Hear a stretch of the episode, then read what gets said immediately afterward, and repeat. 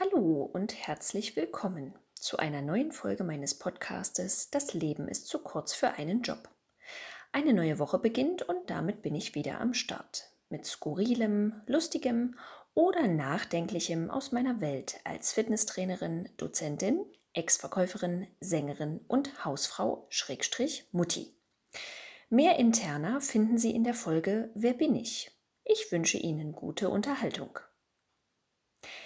Ich sehne mich jedes Jahr wieder unendlich danach, dass es morgens wieder früher hell wird und abends länger hell bleibt. Dieses Jahr ganz besonders. Der Winter schien mir irgendwie wie ein Tischnachbar, der einfach nicht begreifen will, dass es Zeit wäre zu gehen.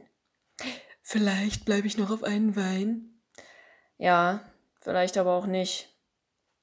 Nicht nur die einstelligen Temperaturen bis Mai, Klammer auf, Ausrufezeichen, Klammer zu, gingen mir tierisch auf den Sack, sondern auch die ständigen Anrufe in der Kita meines Kindes mit der Ansage Hallo, Müller hier. Mein Kind ist krank. Hm, schon wieder. Simsalabim, dreimal Pest und Cholera oder es ist nur eine Phase, Hase höre ich mich resigniert und wenig überzeugend immer wieder sagen, wenn unser Kind erst dreimal niest, am nächsten Morgen quengelt, dass es nicht zu den Kindern fahren will und spätestens in der Nacht desselben Tages mit 39 Grad Fieber laut träumt und in seinem Bettchen Achten dreht. Seit nunmehr einem Dreivierteljahr bringe ich das Früchtchen meiner Lenden immer mal fünf Tage die Woche für ein bis zwei Wochen insgesamt in die Kita, um anschließend zwei bis drei Wochen gegen alle Mikroorganismen vorzugehen, die wahlweise ein oder mehrere Spielkameraden großzügig ge- und verteilt haben. Leider ist in diesem Zusammenhang das Verhältnis von Kita-Aufenthalt und Krankenbettlägerigkeit nicht eins zu eins, sondern eher eins zu zehn. Und auch wenn mich alle mit Kindern vor dieser Situation gewarnt und mir versichert haben, dass ihre Kinder im ersten Kita-Jahr auch ständig krank waren, tröstet mich das nicht und auch nicht mehr. Ich bin mit der Gesamtsituation unzufrieden und damit, dass ich scheinbar die einzige soziale dumme Nuss bin, die ihr Kind zu Hause behält, wenn es Gift und Galle spuckt. Ja, ich weiß, dass Eltern lediglich einen gesetzlich geregelten Anspruch auf 30 Kinderkrankentage pro Rotznase pro Jahr haben. Tja, natürlich ist das ein Witz von einer durchgeknallten Horde Politiker, die selber entweder Toxic Bachelor oder der antiquierten Meinung sind, Frauen gehörten auch im 21. Jahrhundert noch Vollzeit an den Herd und ins Kinderzimmer. Oder denen schlicht die Menschen, die ihren gut situierten Lebensstil bezahlen, am Arsch vorbeigehen. Ja, klar, ist das erst recht bescheuert, wenn man bedenkt, dass das Immunsystem von Säuglingen und Kleinkindern ja noch in der Testversion läuft. Ja, keine Frage. Jede Frau und jeder Mann soll frei entscheiden dürfen, ob Haushalt und Kind oder Büro und Kind sie bzw. ihn glücklich macht. Ja, selbstverständlich sind Omas und Opas nicht selbstverständlich bereits pensioniert und damit allzeit bereit einzuspringen, wenn am Ende der 30 Kinderkrankentage noch immer ganz schön viel krankes Kind übrig ist. Ich bin trotzdem bedient und leicht intolerant wenn ich unser Kind nach durchschnittlich 14 bis 21 Tagen Einzelhaft wieder zu Spiel, Spaß und Blödsinn mit Gleichgesinnten bringe und neben der Tür zum Gruppenraum auch gleich wieder die Büchse der Pandora aufgeht. Frühling, Sommer, Herbst oder Winter.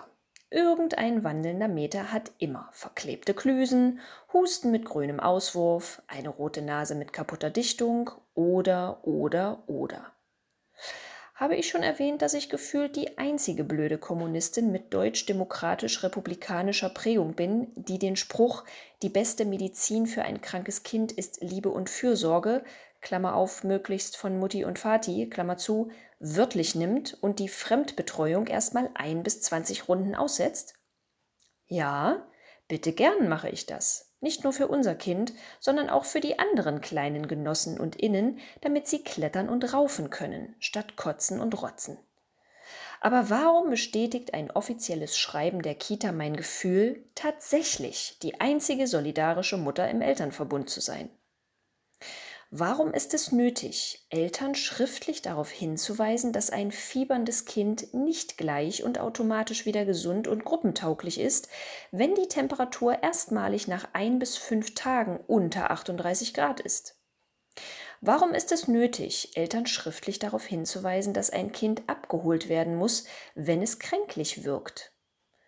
Warum ist es nötig, Eltern schriftlich darauf hinzuweisen, dass bei Krankheitssymptomen wie dickem grünem Schnupfen, starkem Husten, Apathie, Ohrenschmerzen, Durchfall und oder Erbrechen an die Eltern der Wunsch gerichtet werden kann, die halbtoten Wesen am nächsten Tag nicht in die Einrichtung zu bringen? Weil es anstrengend ist, sich Vollzeit um jemanden zu kümmern, den man zwar wollte, aber uiuiui, hätte man mal das Kleingedruckte gelesen, weil nicht alle Mütter bereit oder gut darin sind, ihre eigenen durchaus berechtigten Bedürfnisse immer wieder zurückzustellen, weil das jetzt gerade so gar nicht in die Karriere und oder Lebensplanung passt, weil man bei der Wahl des Geschlechtspartners nicht aufgepasst hat und jetzt Mutterseelen allein dasteht, Omi, Opi, Onkel, Tante, Hund, Katze, Fisch selber noch im Schichtsystem malochen müssen, damit sie sich im Rentenalter jeden Tag zumindest eine Dosensuppe leisten können? Mir würden bestimmt noch mehr gute Gründe einfallen. Und dennoch ist keiner gut genug und Team nicht die Abkürzung von Toll, ein anderer macht's. Ich kann nicht heißt in meinen Ohren, ich will nicht. Und das ist mir zu wenig. Denn streng genommen wollen viele Menschen vieles und manchmal auch immer noch mehr.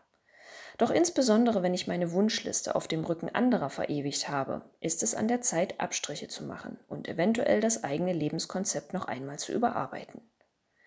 Ich wünsche mir mehr von mir, also mehr Muttis von meiner Sorte meine ich. Dann könnten Krankheiten nämlich in Ruhe zu Hause auskuriert werden und würden nicht über Wochen und Monate immer wieder Organ- und Herz-Kreislauf-System des eigenen Kindes schwächen, sowie selbiges der anderen. Das würde vielleicht sogar dafür sorgen, dass insgesamt weniger Tod und Teufel unterwegs wäre, sowie das Immunsystem von Kind und Kegel schneller vollständig betriebsbereit. Denn faktisch ist ein gesunder Organismus weniger anfällig für Viren und Bakterien als ein Körper im Naja, muss ja, ne? Modus. Wer kennt ihn nicht? Den Rückfall 2 bis 5.0, wenn man denkt, die virtuelle Realität, die Kripostat, Paracetamol und Ibuprofen erzeugen, sei auch das wirklich wahre Leben.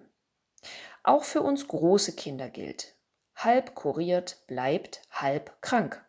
Und damit helfen auch wir niemandem. Nicht uns selbst, nicht unserem Anhang und nicht den Kollegen. Daher, liebe Muttis von Säuglingen und Kleinkindern, denkt doch bitte mal kurz darüber nach, ob ihr nicht doch vielleicht ab und zu mal könnt, wenn eure Lieblinge euch morgens mit glasigen Augen angucken und ihr ihnen den Schnotter vom Gesicht wischt. Wo ein Wille ist, war doch schon immer auch ein Weg, oder? Denn das Kleingedruckte gibt es nun mal irgendwie überall und es nicht zu lesen ändert nichts an seiner Anwesenheit und Gültigkeit.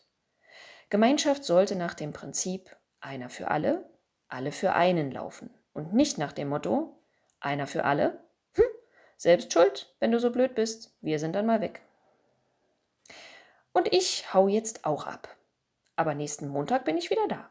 Mit einer Geschichte aus Tausend und einer Nacht die ich einst eingehüllt in Klarsichtfolie, Handtücher und Decken auf dem Fußboden meiner Kabine verbrachte. Wieso? Hm, bleiben Sie dran. Die anderen Folgen verkürzen Ihnen gern die Wartezeit. Ich freue mich über Ihre fünf Sterne, Ihre Treue, Ihre Weiterempfehlung und darauf, Sie nächste Woche wieder zu unterhalten. Also, bis bald und stay tuned.